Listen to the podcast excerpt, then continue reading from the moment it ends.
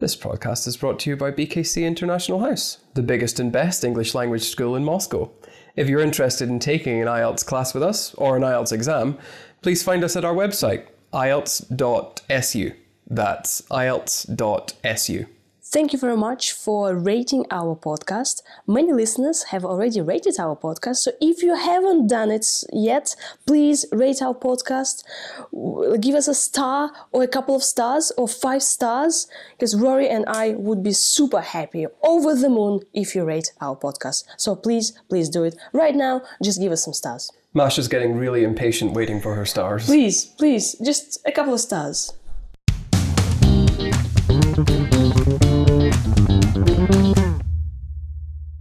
Hello, everyone. My name is Maria. And my name is Rory, and we're the hosts of the IELTS Speaking for Success podcast, the podcast that aims to help you improve your speaking skills as well as your listening skills along the way. Right. The reason we started this podcast is to give you a look at how a native English speaker would answer some of the most common IELTS speaking test questions. I'm asking Rory questions. He gives answers using vocabulary and grammar for a high score, band 9 score. Today's topic is patience. I'm patiently waiting on your questions, Masha. Beautiful, Rory.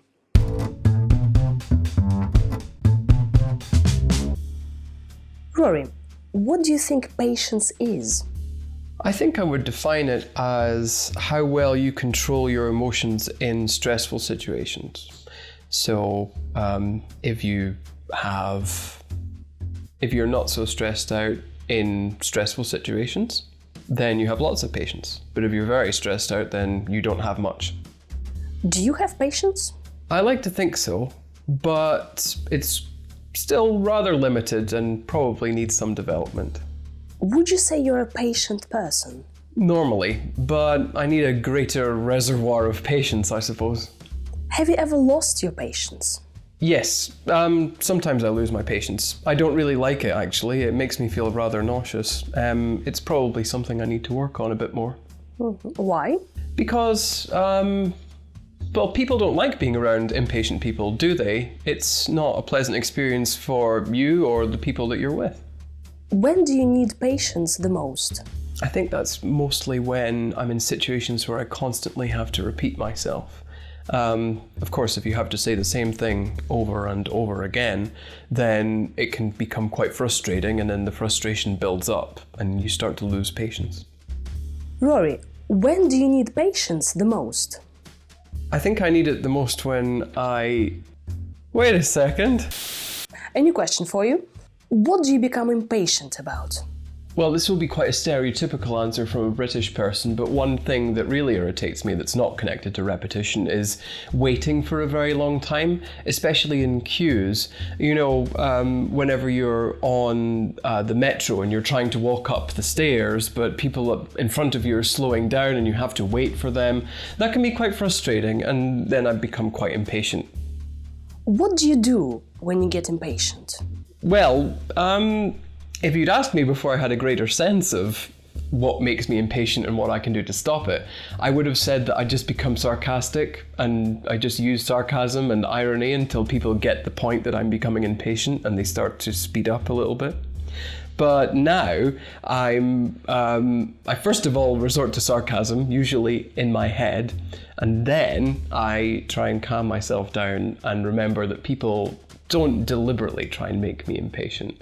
So it's about reminding myself that that's the case and then calmly explaining again, for example. Beautiful, Rory.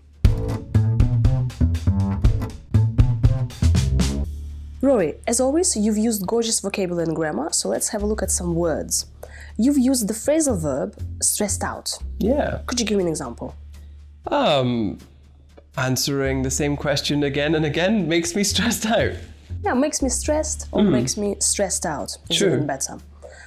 We've discussed water before, water before, and we've mentioned this word reservoir. Yeah. Reservoir of water, and Rory has just said reservoir of. Patience. Right, yeah. so do you have reservoirs of patience, Rory? I do, but it's a smaller reservoir than I would like it to be, so I need to expand the reservoir, make it better.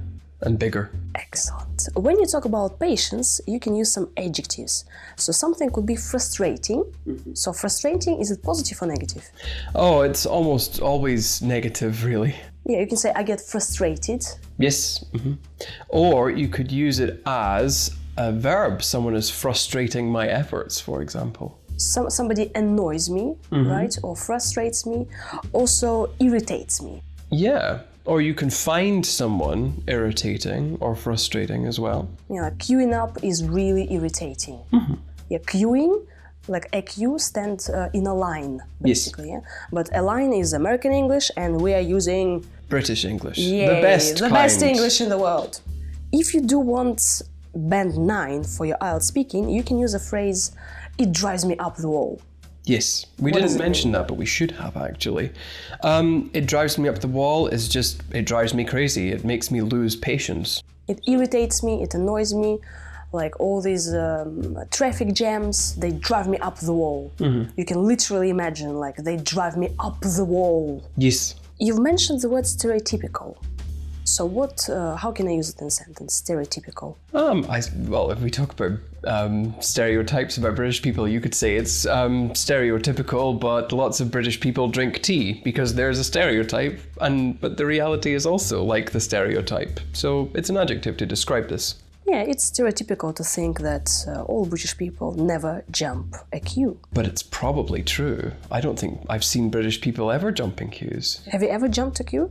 Never in my life, actually. Wow. Dear listeners, what about you? Have you ever jumped a queue? Jump a queue, basically, you don't stand in a line, you just go right at, in, in the front. Yes, that's very frustrating. It drives me up the wall.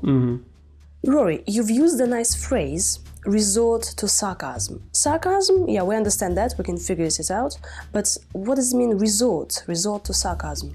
If you resort to something, it's basically saying that you choose to do something, but often it's the final thing that you choose, and or you feel it's that way. In addition to that, you also resort to something negative. So, using sarcasm to deal with your impatience is probably not a very good idea, so you resort to sarcasm. Yeah, there's no other way, so you resort to sarcasm. Exactly. But for uh, a high score, you shouldn't say choose. Resort to is much better, it carries more meaning with it. A really precise word Exactly. in this phrase, yeah. Is it true that some um, people would say sarky instead of sarca- sarcastic? Absolutely. So she's sarcastic, she's sarky, or why are you so sarky? Yeah, it's like a very informal way of calling someone sarcastic. Although, if you're calling someone sarcastic anyway, that's probably quite informal. So why not use sarky? And again, bringing up the score that shows that you know how to use this word Yeah, flexibly. It's informal, but is it like super informal that is slang, so you can't use it? yeah. Yeah, you can. Yeah, you It's, can. it's pretty informal. It's not slang. It's not an F word. You're not being rude. So natural, informal, Mm-hmm. right? But kind of really informal. If you, uh, if you kind of if you go to a meeting, you don't say sake. You don't say water. Perhaps you would say water. You would try. Sarcastic, or just mm, don't use these words. Thank you very much, Rory, for your time and for your beautiful answers, as always. I like to think I was quite patient. You were indeed. Now, dear listeners, you can listen to Rory's answers again and notice all the advanced structures and vocabulary. Rory, what do you think patience is? I think I would define it as how well you control your emotions in stressful situations. So, um, if you have, if you're not so stressed out in stressful situations, then you have lots of patience. But if you're very stressed out, then you don't have much. Do you have patience?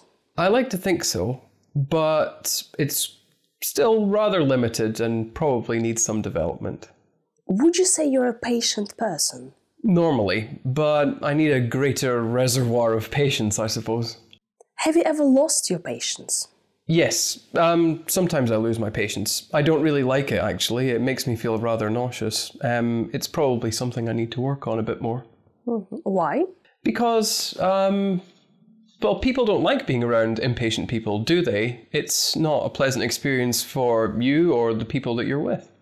When do you need patience the most? I think that's mostly when I'm in situations where I constantly have to repeat myself. Um, of course, if you have to say the same thing over and over again, then it can become quite frustrating, and then the frustration builds up and you start to lose patience. A new question for you What do you become impatient about? Well, this will be quite a stereotypical answer from a British person, but one thing that really irritates me that's not connected to repetition is waiting for a very long time, especially in queues. You know, um, whenever you're on uh, the metro and you're trying to walk up the stairs, but people in front of you are slowing down and you have to wait for them, that can be quite frustrating, and then I become quite impatient. What do you do when you get impatient? Well, um, if you'd asked me before I had a greater sense of what makes me impatient and what I can do to stop it, I would have said that I just become sarcastic and I just use sarcasm and irony until people get the point that I'm becoming impatient and they start to speed up a little bit. But now I'm um, I first of all resort to sarcasm, usually in my head, and then I try and calm myself down and remember that people don't deliberately try and make me impatient. So it's about reminding myself that that's the case and then calmly explaining again, for example. Thank you very super much for listening. We hope you enjoyed our contributions and we'll see you next time. Ta ta! Bye!